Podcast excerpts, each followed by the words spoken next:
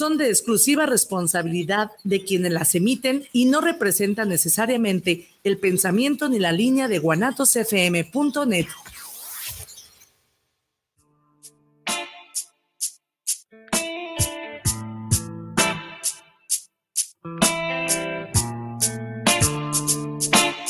¿Te ha sucedido que al conversar con otras personas te escuchas y logras encontrar respuestas en conjunto a inquietudes cotidianas? Converso, un encuentro de voces que generan eco en temas de salud, sexualidad, psicoterapia y educación, de manera integral para el bienestar comunitario.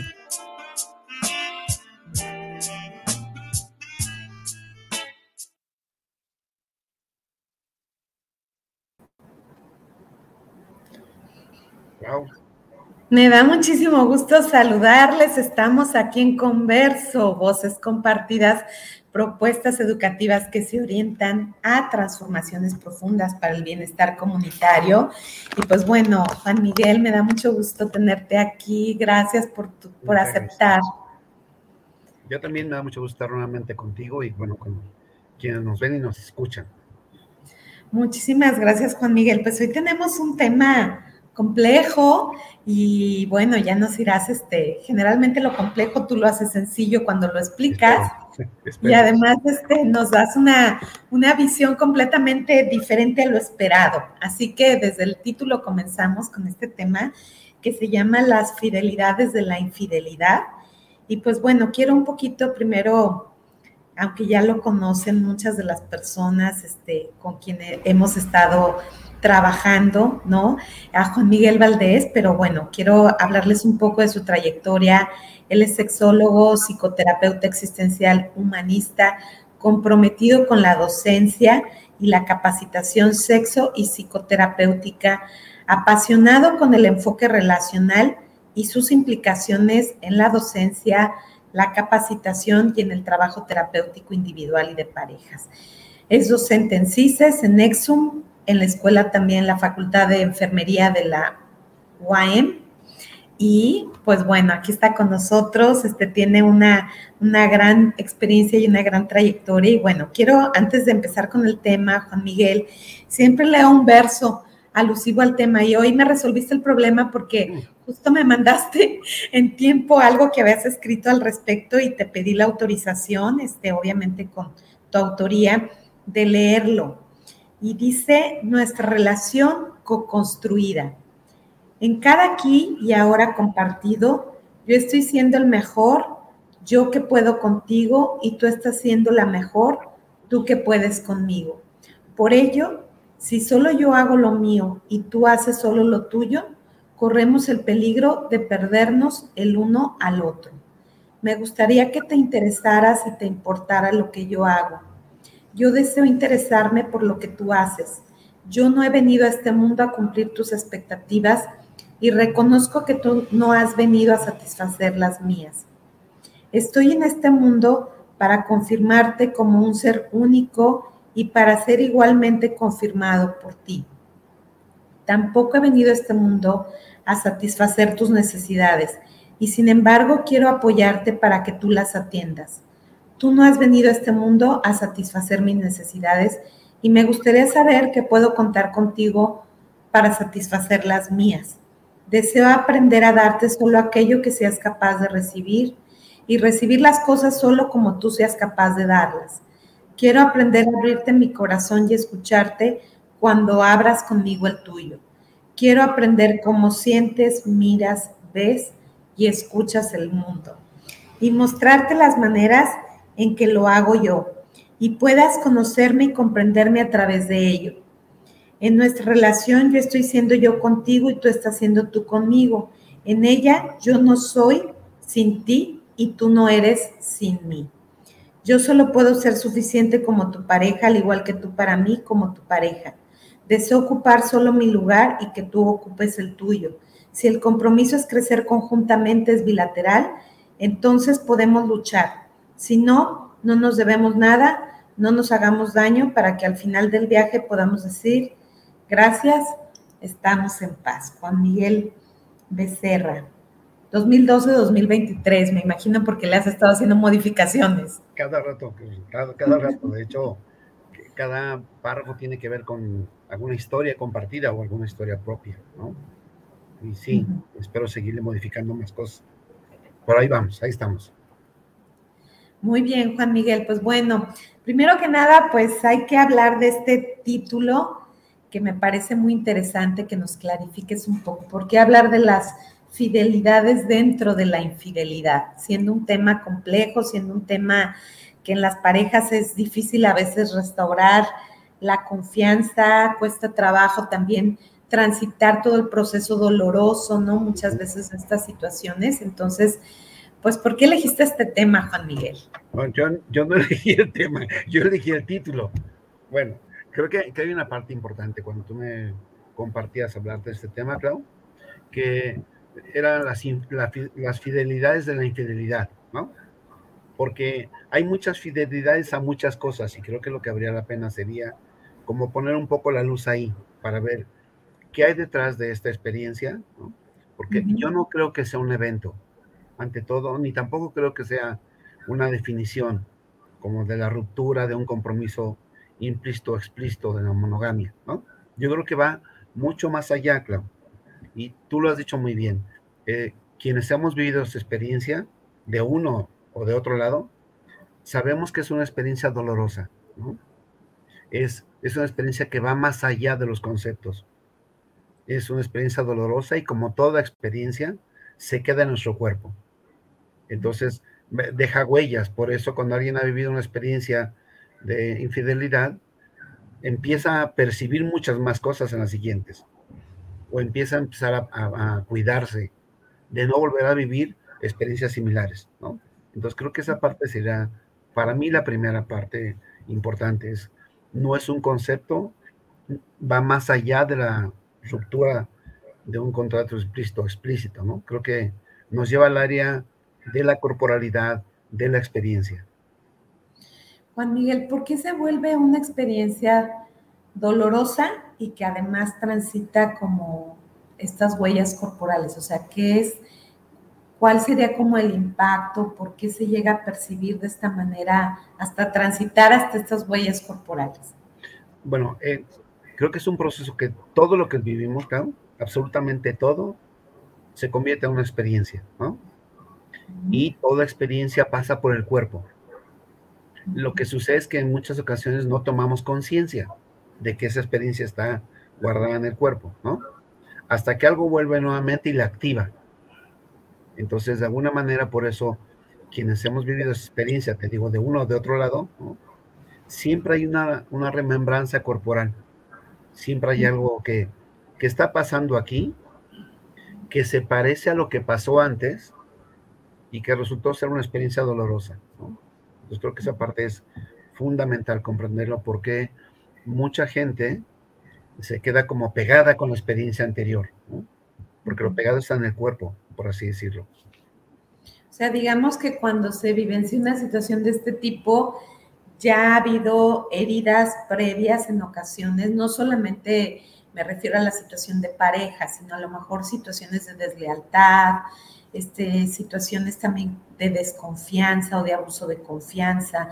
O sea, ya ha habido heridas previas y, es como si no solamente se vive en ese momento, sino se vive ese momento y a lo mejor despierta algunos elementos de nuestras heridas. Sí, hay una propuesta en esta revisión contemporánea sobre el apego, claro. Hay una propuesta muy interesante de Carmen Vázquez, que habla de cómo este proceso de apego que empieza por un apego indiferenciado hasta que poco a poco vas decidiendo en relación con quién, ¿no? Se va construyendo ese apego, que sea entre el nacimiento de los tres años más o menos.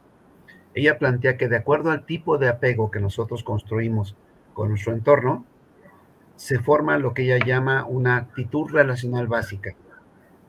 Y la actitud relacional básica es una actitud con la que nos relacionamos con el mundo. Y entonces, en muchas ocasiones las experiencias de apego tienen que ver también eh, con el resultado de estas experiencias de infidelidad en etapas posteriores, ¿no? La experiencia de apego se queda en el cuerpo, ya sea un apego seguro, donde yo sé que te vas me duele, me da miedo, pero regresas, ¿no? Estoy seguro de nuestra, del lazo, a este apego indiferenciado donde no sé si hay o no, a este apego ambivalente donde te odio pero te quiero, o sea, te extraño pero quiero que te vayas para que te odie, o a este apego desorganizado, que son como los cuatro tipos básicos de apego. Y cómo desde ahí esta experiencia relacional básica empieza a permear muchas de nuestras relaciones, claro, en la escuela, con nuestra familia, con nuestros amigos y desde luego con nuestra pareja, porque es la gente con quien pega más, ¿no? Por la cercanía, por el compromiso físico, por el compromiso emocional.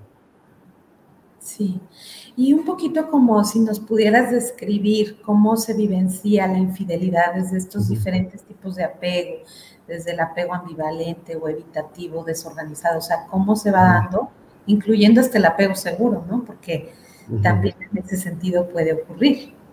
Bueno, mira, déjame entrar por otro lado para poder llegar a ese punto que tú me comentas.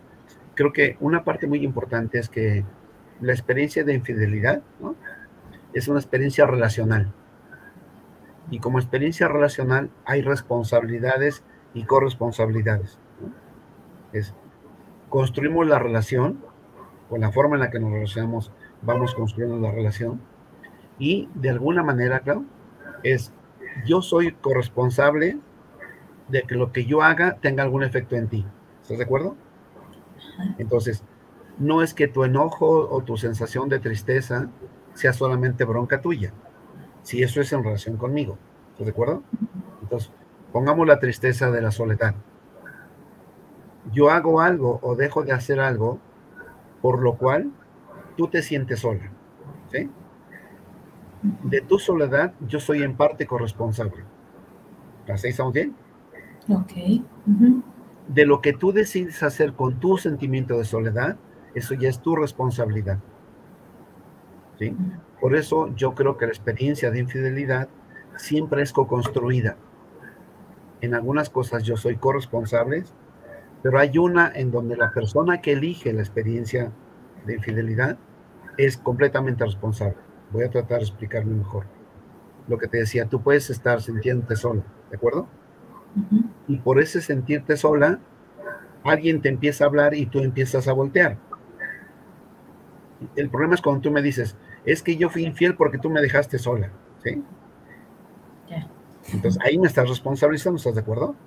Sí, yo soy corresponsable de esa soledad que tú viviste. Pero de lo que tú elegiste hacer con esa soledad, esa es tu responsabilidad. ¿Sí?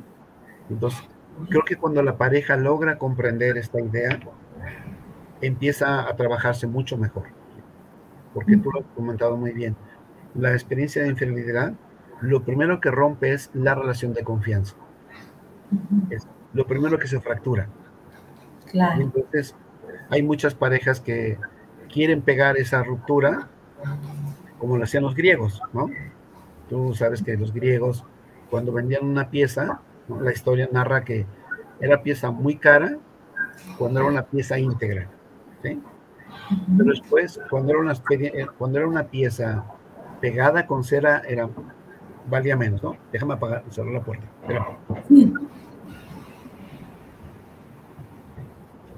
Perdón, claro. Entonces, de, de, alguna manera, una parte muy importante es que cuando la pieza sin cera era más, más cara, ¿no? Entonces, cuando la pieza estaba rota, pues era más barata. Al contrario de los japoneses, que las cosas valiosas, cuando se rompen, las pegan con oro. ¿A, qué refiero, ¿A, qué me refiero, con esto? Que la experiencia de enfermedad es un punto también donde la pareja puede decidir si terminan separándose o toman esa experiencia como un mensaje existencial. El mensaje existencial puede ser que esté dirigido a alguien que tiene un destinatario, que tiene un mensaje y que tiene una petición. Entonces, creo que esa parte tiene que ver primero entre esta corresponsabilidad y la responsabilidad. La otra parte que me parece importante, claro, es que la experiencia de infidelidad siempre es contextual. ¿sí? Es, es contextual porque es un tiempo, en un momento y con alguien. Y entonces, en ese sentido, no se vive igual si la pareja está en esta fase de orientación, donde apenas empiezan a caminar juntos, así empieza en esta fase de diferenciación, con este estadio de diferenciación, donde aparece la mayor cantidad de conflictos, o si aparece en este estadio de pertenencia, que es una propuesta de Irving Shalom, de los estadios por los que pasa una relación de pareja. Entonces, esa parte me parece muy importante. Eh, la otra creo que también tiene que ver cuando esa experiencia de infidelidad se da como, una, como la expresión de una pauta rígida de uno de los dos. Es decir, que frecuentemente hace lo mismo. O lo que te decía hace ratito, la experiencia de infidelidad se convierte en un mensaje existencial. Hace algunos años apareció un libro que desafortunadamente creo que no salió más, ¿no? Que se llama La infidelidad, una experiencia de crecimiento o deterioro. Entonces, la idea, la propuesta de Raúl Sosa ya era como decir, tenemos que decidir si esto que puse entre nosotros es un aviso de que algo está mal en la relación. Entonces, eso es lo que habla de este mensaje existencial. Y la otra parte, claro, también, que es muy interesante cuando lo podemos ver así, es cómo la experiencia de infidelidad es como el reflejo del encuentro de historias. Eh, voy a compartir por qué del encuentro de historias. Cuando formamos una pareja, hay tres historias, algo semejante a lo que dice María de la Corán con relación a la psicoterapia. Hay, tú tienes tu historia, yo tengo mi historia, y hay una historia que tú y yo construimos, ¿sí? Y hay otra historia, que son historias paralelas. En esta historia que tú y yo construimos, vivimos o podemos vivir historias similares. Por eso mucha gente cuando tiene esta experiencia de infidelidad termina estando como, como espantada, ¿no?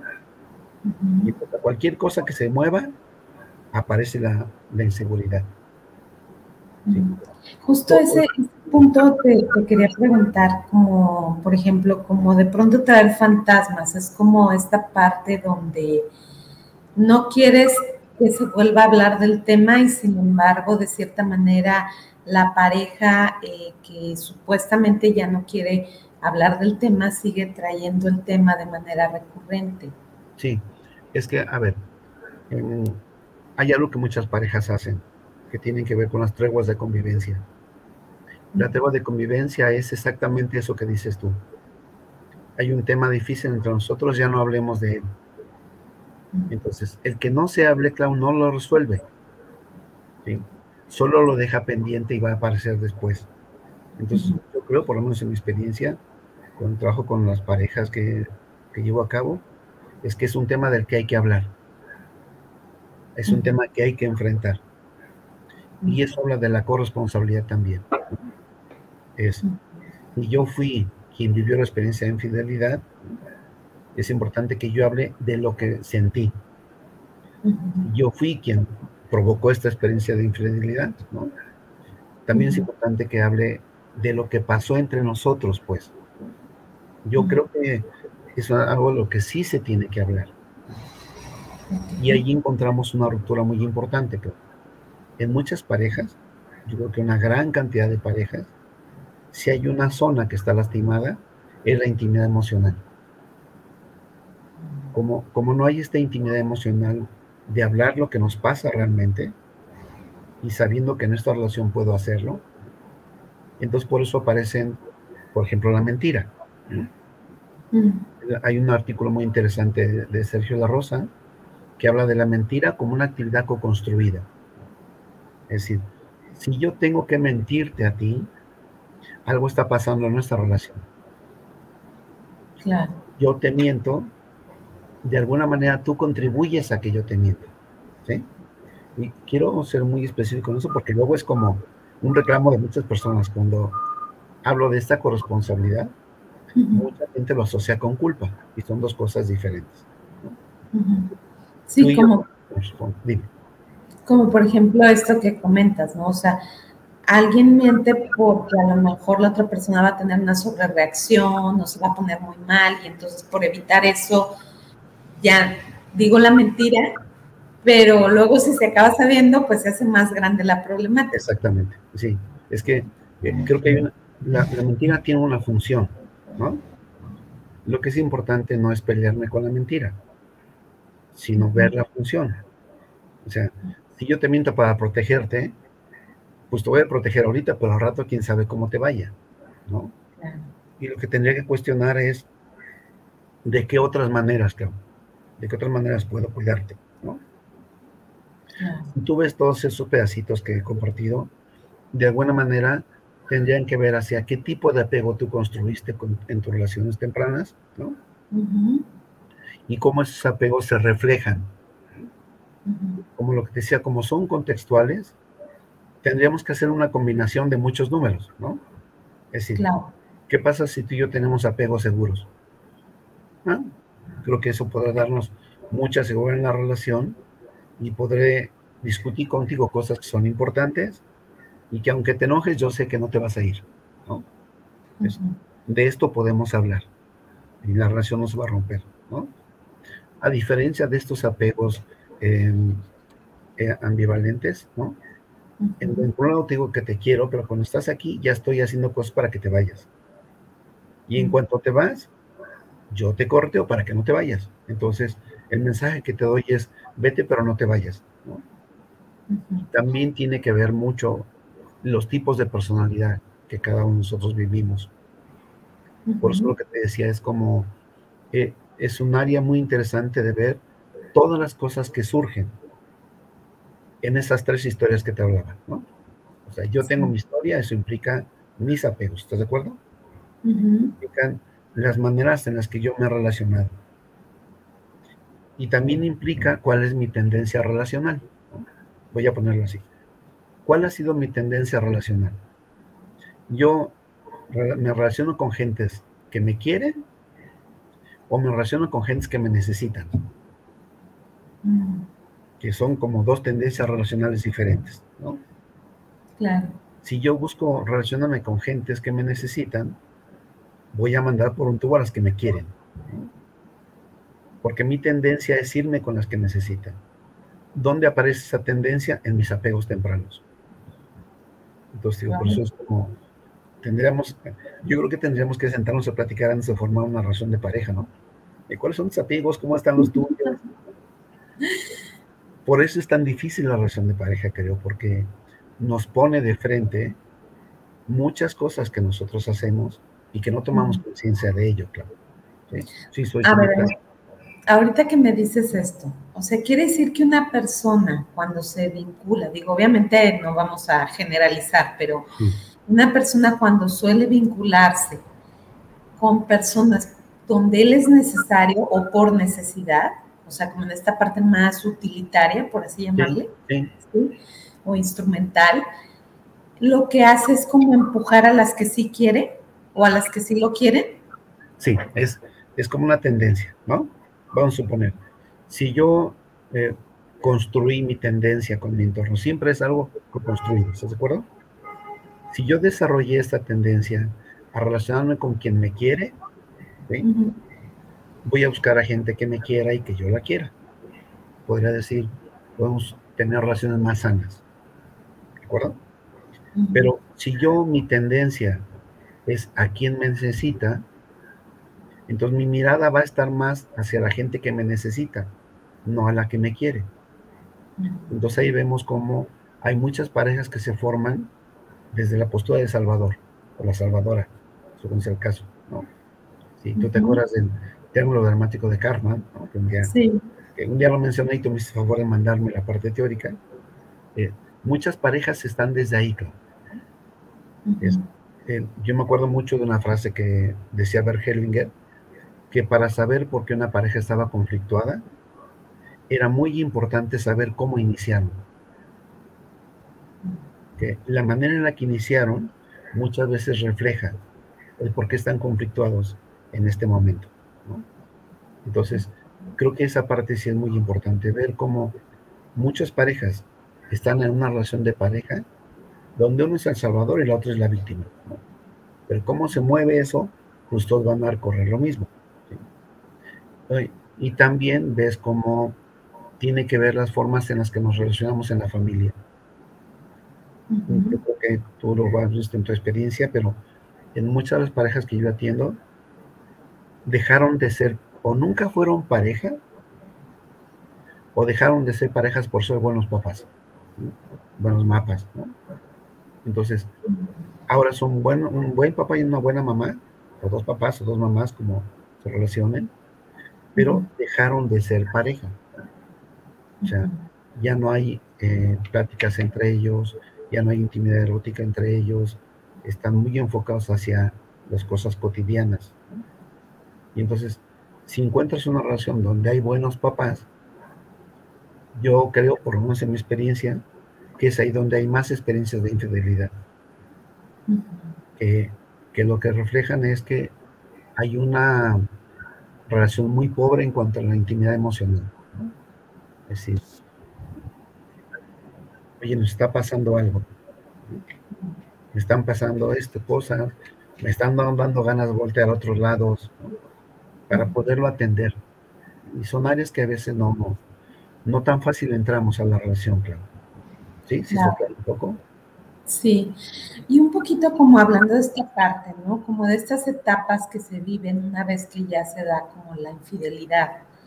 Este, estas etapas, por ejemplo, donde se desequilibra a veces el poder en la relación y empieza a haber como una sobrecompensación por parte de la persona que tomó la decisión de, la infidelidad, ¿no? este, entonces, ¿Qué, sucede? ¿Cómo es que este poder se desequilibra? ¿Cómo se vuelve a restaurar para que haya esta parte de, un equilibrio nuevamente? Ok, eh, imaginemos a la pareja así, ¿no? Entonces, mi mano izquierda va a ser la infiel y la mano derecha va a ser la que es infiel, ¿sí? Entonces, cuando la mano izquierda es infiel, ahí está, la mano izquierda es infiel, curiosamente, quien se sube es la mano derecha. Entonces, esta persona se queda con la idea de tú me debes algo. Como tú me debes algo, entonces se desequilibra la relación. lo que es importante es que los dos se vuelvan a equilibrar. Es decir, esto es algo que los dos construimos. Ah, en esa idea que hablamos hace rato. Yo soy corresponsable, pero tú tienes una corresponsabilidad, ¿no? Si las dos la construimos de alguna manera, los dos tenemos que enfrentar las consecuencias, claro. El problema es cuando dices, tú me fuiste infiel. Entonces esta persona se convierte en la víctima, pero curiosamente la víctima es la que presiona más. Y ahí se desequilibra, ¿no? Entonces, creo que lo más difícil es como que no entren en ese juego de la víctima y el victimario. Porque entonces nada de lo que hagan va a ser suficiente. Claro. Creo que... Empieza a haber como una etapa incluso como de, a veces como de estar pensando todo el tiempo que esa persona va a volver a cometer la infidelidad y hay mucha inseguridad y empieza a ver como si le llega un mensaje, la persona está atenta, ¿no? A ver su cara que pone, si se retira del lugar o no, o sea, ¿qué sucede? Que empieza a ver como esta parte como, pues inclusive como de investigador privado, pues. Sí, eh, hay como dos cosas por parte no podía compartir. Hay una propuesta de Gordon Wheeler que habla de la reactivación del trauma, ¿no? La reactivación del trauma es como esto sucedió, aquí está la experiencia, ¿no? Y esto sucedió aquí, ¿sí? Cuando sucedió, este era el presente. Pero luego siguió avanzando el tiempo y ese presente en que se convirtió en pasado, ¿estás de acuerdo? Entonces, algo de ese presente que había un lugar, un momento y había una bola de condiciones, pero hubo una experiencia, ¿sí?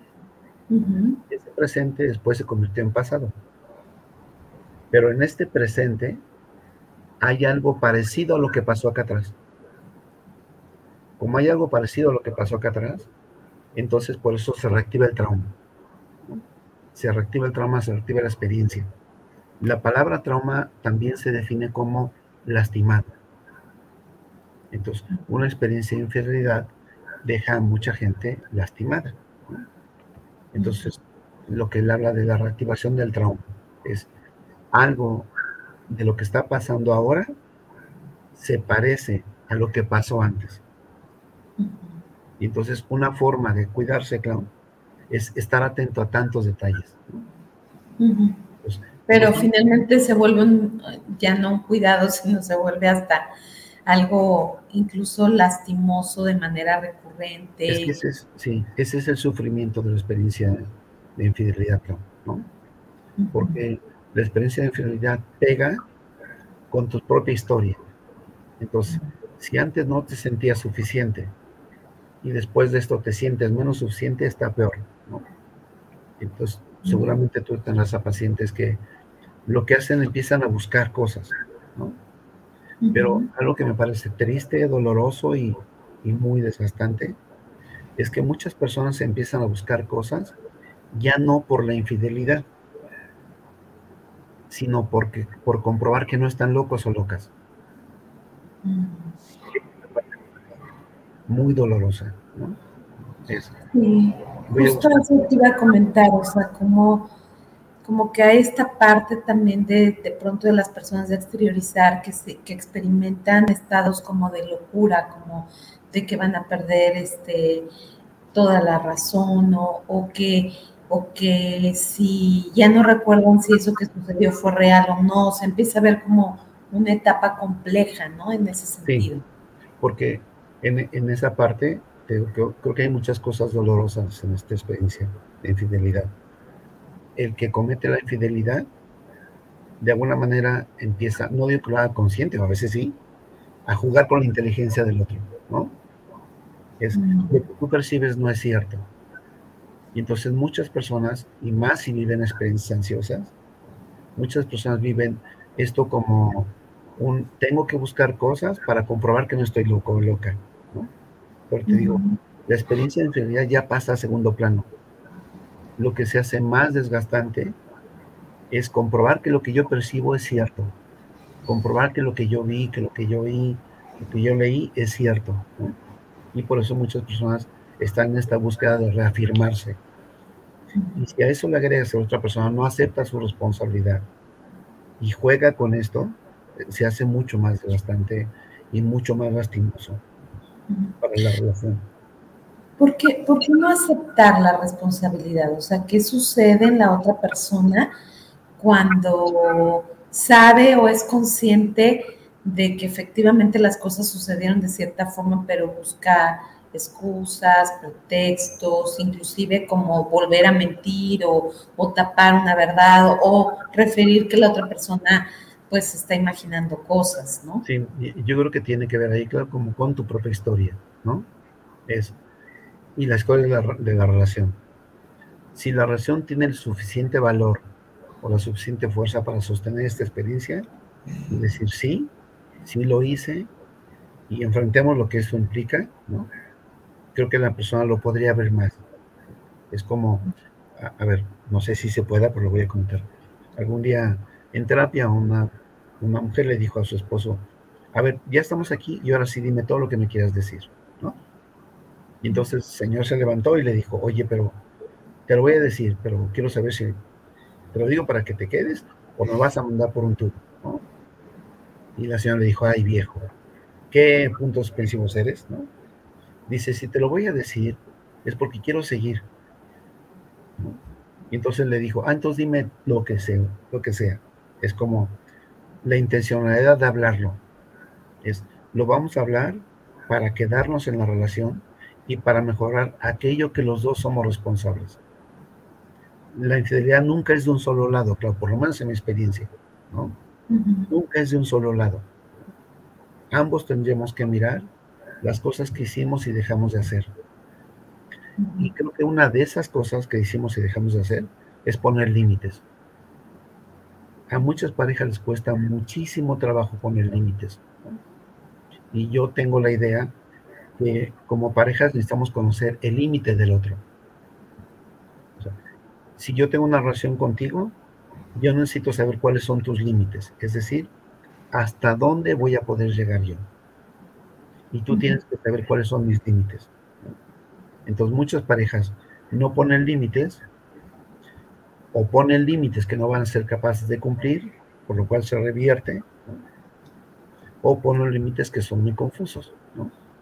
Y yo cuando trabajamos esta parte de los límites, frecuentemente les digo a mis pacientes que el límite no es para lastimar la relación. Los límites son para mantener sana una relación. Lo que pasa que creo que culturalmente no estamos muy, muy entrenados a poner límites. ¿no? El límite es, tú quieres andar con otra persona, está bien, esa es tu responsabilidad. Yo no quiero a alguien así conmigo.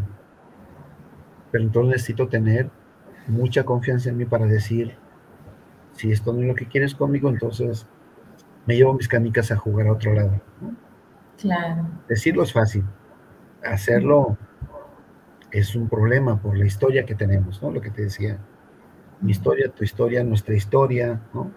Más las historias paralelas que tenemos.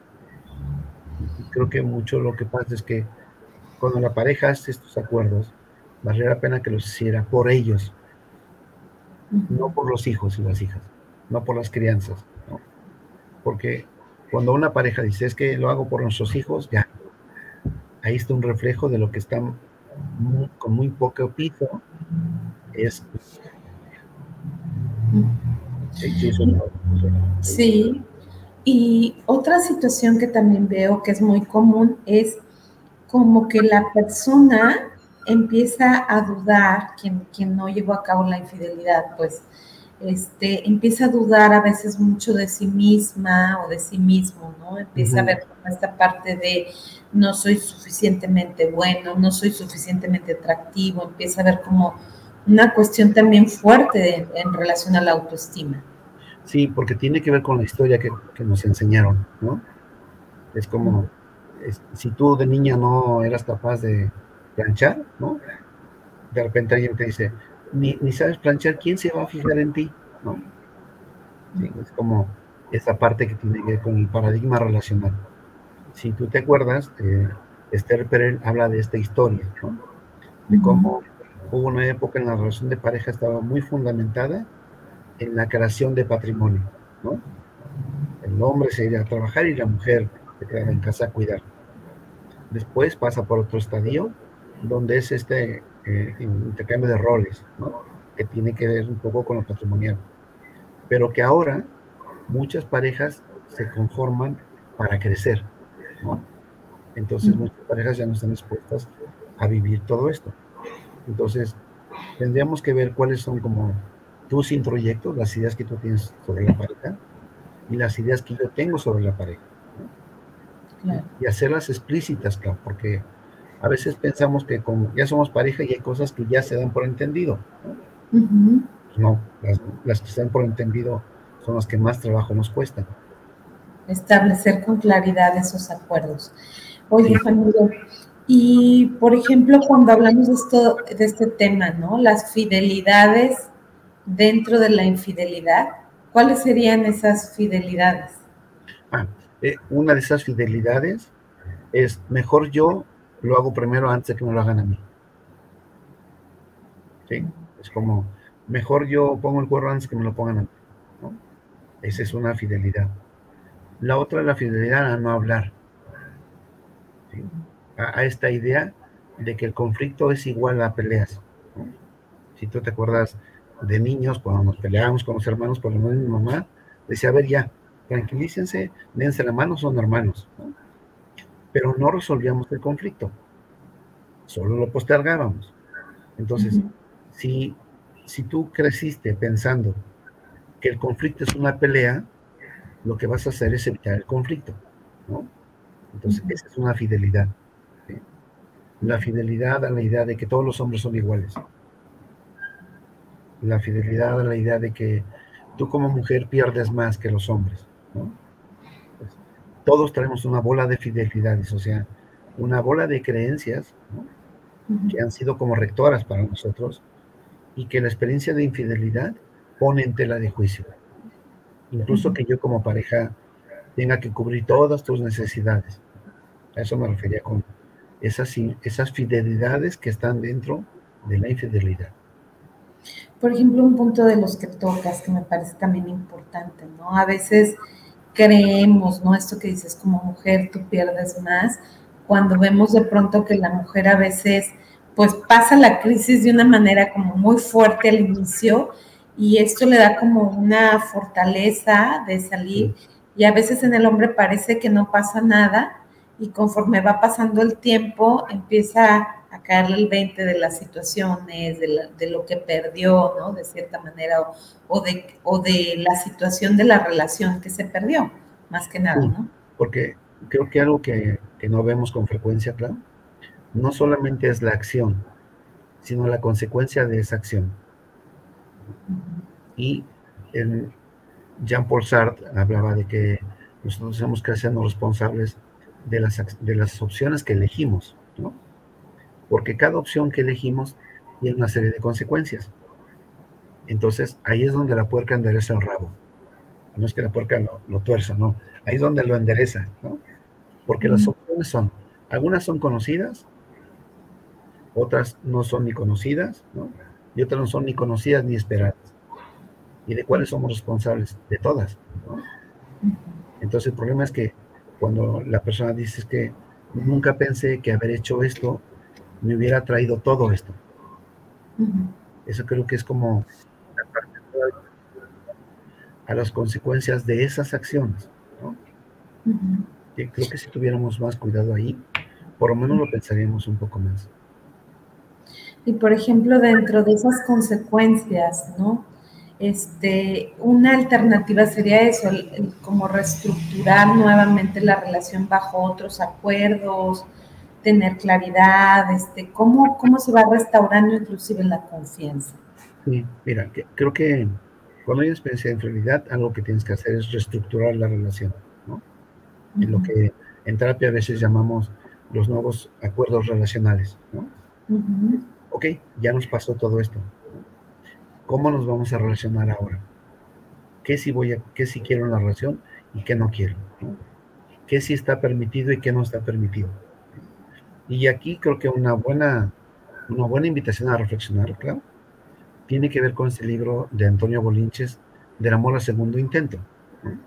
El libro de amor al segundo intento, aunque me parece que está dirigido a las parejas reconstituidas, yo tengo idea que cuando estamos en una relación de pareja tendríamos que leerlo, porque habla de cuatro aspectos importantes. Uno, las expectativas eróticas que tengo, eróticas que yo tengo de mí contigo, de ti conmigo. El otro habla de las características de personalidad. Yo, no, yo diría no solamente las características de personalidad, sino el nivel de salud que tiene tu, tu personalidad, ¿no? Serían dos que vale la pena aclararlo, por lo menos de lo que yo he leído, es uno de los pocos autores que hablan de tomar en cuenta los rasgos de personalidad. La otra, que aquí es donde creo que muchas parejas la regamos, es que no hay un proyecto claro de pareja. O sea, como pareja, hacia dónde queremos caminar, qué queremos como pareja.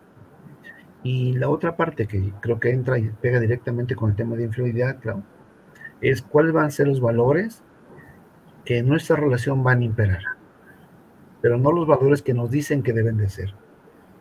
¿Cuáles son nuestros valores en nuestra relación? ¿Qué valores son los que tú y yo vamos a cuidar? Y creo que ahí es donde están muchas parejas, donde después de esa experiencia, sí es muy importante rehacer el contrato relacional. Es esa relación que teníamos ya, ya pasó, ¿no? ¿Cómo nos podemos relacionar? Y yo estoy dispuesto a vivir una experiencia así, o estoy dispuesto a no vivirla, aunque nuestra relación se termine. Se termine entre comillas, ¿no? Porque nunca se termina. Si hablamos de, de las despedidas, ¿te acuerdas en el converso anterior? ¿no? La relación solo se practica, pero creo que sería una parte muy importante trabajar sobre eso. Por ejemplo, cuando hay esa etapa de personas que de pronto dicen, bueno, es que yo en otras relaciones viví a lo mejor una situación similar, pero yo no saqué esta parte tan, tan instintiva, por ejemplo, ¿no? O tan primitiva. Y de pronto con esta pareja, ¿por qué toca todos esos puntos y saco como esa parte primitiva? O sea, qué ocurre desde esta parte relacional que obviamente se va construyendo la relación. Sí, es que eh, creo que tendríamos que conocernos un poco más en la relación, ¿no? Es desde dónde me relaciono. Eh, yo me acuerdo hace muchos años que trabajé con una, pareja que se terminaron separando. Pero por lo que ella se separó, es porque él desde que inició con ella le dijo, tú me gustas para mamá de mis hijos. Ese fue el motivo, ¿no? Entonces cuando tuvieron hijos, eran hijos muy bonitos, pero él ya no la veía a ella como pareja, porque nunca la vio como pareja, ¿no? Entonces, creo que a veces hay cosas nuestras que no mostramos. Y por ejemplo, hay personas que son muy intensas y que cuando se unen con alguien el otro no es tan intenso. Voy a decir, tengo una paciente que me habla y me dice, oye Juan Miguel, es que me peleé con mi esposo. Y le digo, ¿y qué, ¿y qué pasó? Me dice, no pasó nada. Precisamente por eso me peleé. Porque no pasa nada, ¿no? Entonces, hay personas que por su característica de personalidad, todo el tiempo quieren intensidad en la relación.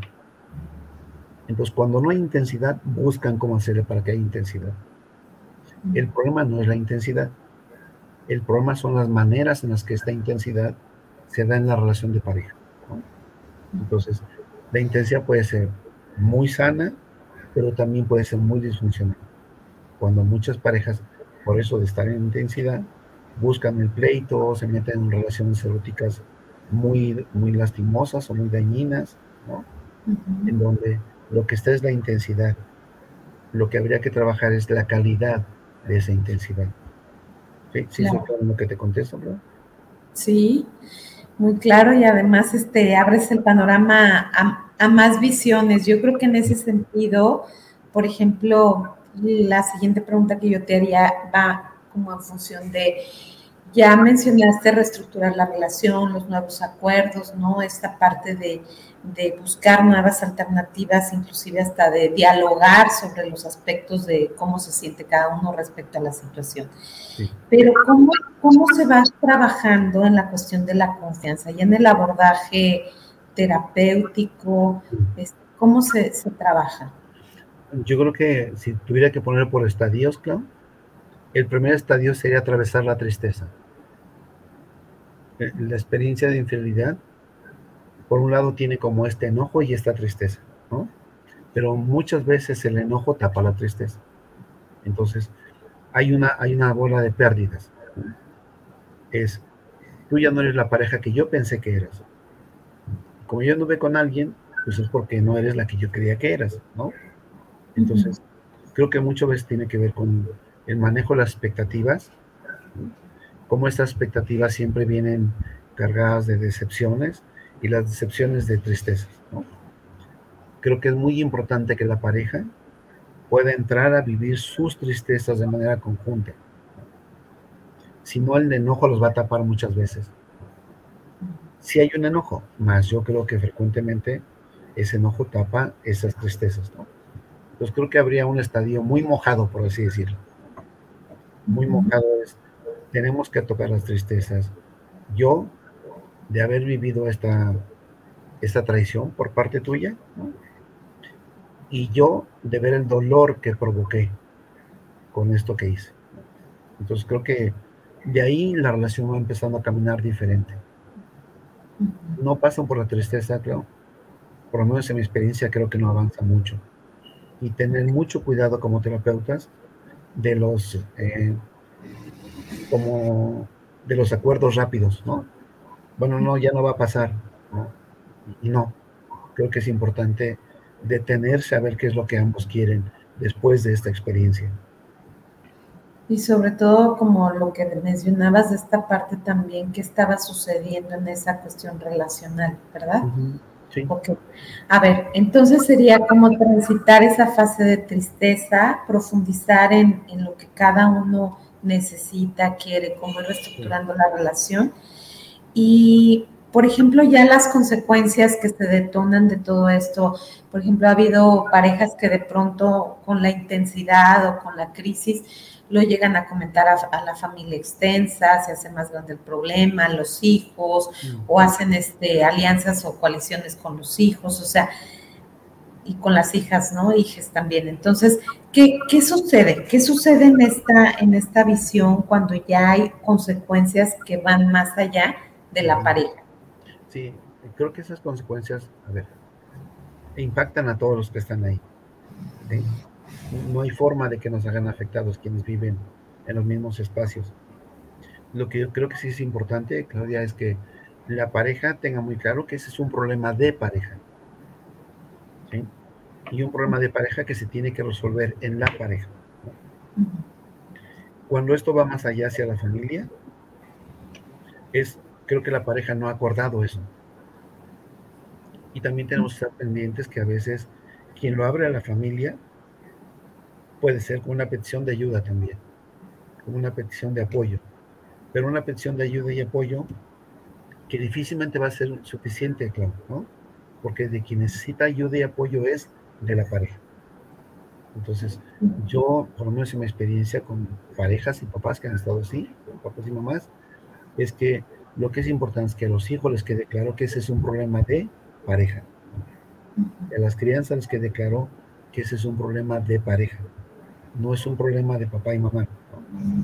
Aunque a veces, cuando los problemas entre los mapas, ¿no? mamás y papás, no se resuelven, se van a la relación de pareja. Y cuando están en la relación de pareja que no se resuelven, se van a la relación de mamás y papás. Creo que sí, esa parte tendría que quedarse en la relación de pareja. Cuando de pronto hay estas regresiones de parte de la persona, que hay un día que está muy bien y está como de cierta forma eh, llevando a cabo las cosas que se acordaron, la reestructuración, tratando de recuperar la confianza en sí misma o en sí mismo. Y de pronto hay como otra vez estos eventos de huellas corporales que comentas, donde hay un regreso y la otra persona empieza como a frustrarse y a desesperarse porque siente que, está ciclado y que no sale de ahí. ¿Cómo se trabaja esa parte? Eh, creo que lo primero es poder eh, como compartir la idea de que el proceso de sanación no es lineal. El proceso de sanación no es voy en etapa 1, voy en etapa 2, llego a la etapa 3. ¿no? El proceso de sanación es que tú puedas identificar las los estadios por donde vas a pasar, pero que esos estadios va a estar brincando todo el tiempo, claro, ¿no? ¿Te acuerdas que hasta rato hablábamos del estadio de orientación, de, de, diferenciación y de pertenencia? Aunque Irving ya no nos pone así, dice, pasamos por una orientación, pasamos por una diferenciación y pasamos por una pertenencia. En realidad, incluso el mismo autor lo plantea, todo el tiempo estamos regresando, ¿no? Entonces, el proceso de sanar una relación no es lineal. Entonces, los dos tienen que saber esa parte. La persona a quien se lo hicieron tiene que saber que va a ser natural, que es natural que de repente esté bien y en algunas cosas vuelva a decaer. Quien lo hizo tiene que saber que eso es parte de las consecuencias también, como asumir entre los dos. Y yo creo que ahí tiene que ver mucho con esta parte de como psicoeducación, ¿no? decirle a los pacientes como va a pasar esto, es muy probable que pase esto, el proceso de sanación no es lineal. En algunas cosas van a regresar, en algunas cosas van a estar hasta adelante, en algunas van a volver a regresar a lo mismo, ¿no? o al, mismo punto, aunque ya no será el mismo punto, ¿no? pero creo que esa parte es fundamental, no es, el proceso de sanación no es lineal. Es en tu experiencia, Juan Miguel, es complejo que la pareja sí se restaure, sí restablezca la confianza. O sea, va a haber este detonador de manera recurrente presente que a lo mejor esté lastimando a largo plazo. O sea, en tu experiencia, ¿qué es lo que más observas? Eh, lo que más he observado en ese sentido, claro, es que es muy importante lo que Margarita Español llama el ground de la pareja. El ground de la pareja es la historia previa que la pareja tiene y que sirve de soporte. Hay muchas parejas que llegan sin soporte relacional. Yo cuando trabajo con ellas hay, una, hay un punto donde les pido que me puedan compartir todas las cosas buenas que tienen como pareja. Y bueno, puedo decirte una pareja con la que estoy trabajando recién, que en una hora no supieron encontrar algo bueno como pareja. Siempre lo encontraban como papás, lo encontraban como hijos con sus familias, pero no lo encontraban como pareja. Hay parejas que tienen muchas cosas, ¿no? Es como este piso relacional que va a servir a la pareja para sostener el trabajo. Es como una construcción. Si tiene buenos cimientos, entonces pueden trabajar, ¿no? Si no tiene buenos cimientos, entonces hay que construirlos. Y a veces es, a veces esta experiencia de infidelidad, lo que le muestra la relación es que no había relación de pareja. Por lo menos no entre ellos. Bueno, voy a dar algunos saludos. Este, Gerardo Cortés, Diana Gutiérrez nos saluda también, Enrique Telles y Felipe Condo también desde Lima, Perú, que muchas gracias por tus aportaciones, que les haces ver otros puntos de vista diferentes. Entonces, pues gracias porque pues este programa también lo ven mucho en Estados Unidos, en, este, y los paisanos a veces dicen que no tienen de pronto eh, como este tipo de temas en, el idioma. Entonces, este, pues gracias por clarificar varios de estos puntos. Y pues Juan Miguel, ¿con qué cerrarías? ¿Qué conclusión nos dejas en torno a este tema tan interesante del día de hoy? Eh, mira, yo espero que no sea como una conclusión, sino como una reflexión, ¿no? Es que yo creo que la experiencia de infidelidad siempre nos deja la, la alternativa de eso una experiencia o que nos ayuda a crecer y acercarnos cada vez más, o que termina de romper esa relación. Pues creo que es una parte que nos toca decidir si esto que vivimos nos une más y nos ayuda a ver aquellas cosas que no hemos trabajado, o termina de separar algo que ya se había separado. Pues muchas gracias Juan Miguel y pues ¿dónde te localizamos para la gente que esté interesada? Bueno, mi teléfono es 7222 46 1896 o en mi correo que es juanmiguel107 hotmail.com. Ya yo me comunico, me conecto con ustedes.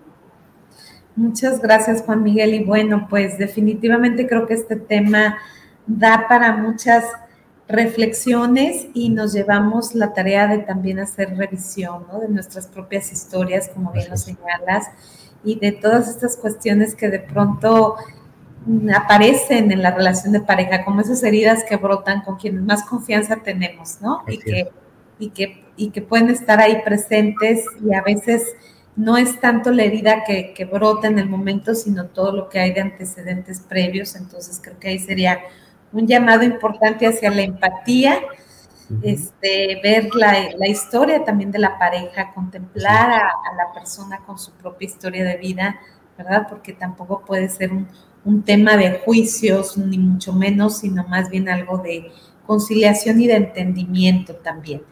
Muchas gracias, Juan Miguel. Pues, por tu confianza también. No, y ya sabes que este espacio está siempre abierto para ti, aunque ya sé que andas a la corre, corre siempre, pero hoy sí te alcancé, hoy sí te alcancé, te perseguí y te alcancé. Muchas ¿Eh? gracias.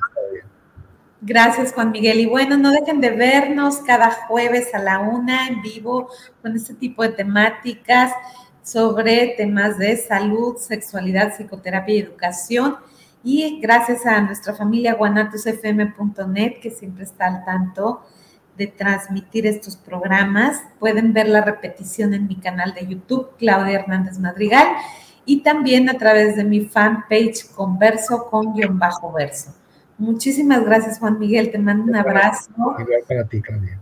Gracias por tu claridad, por tu calidez y sobre todo porque siempre aprendemos cosas diferentes. Muchas gracias. Porque sueles traer los temas más complicados y los, los entregas así, luego, luego en las manos. Gracias, Juan Miguel. Gracias también a ti, Claudia. Tenga buen día. Chao. Chao.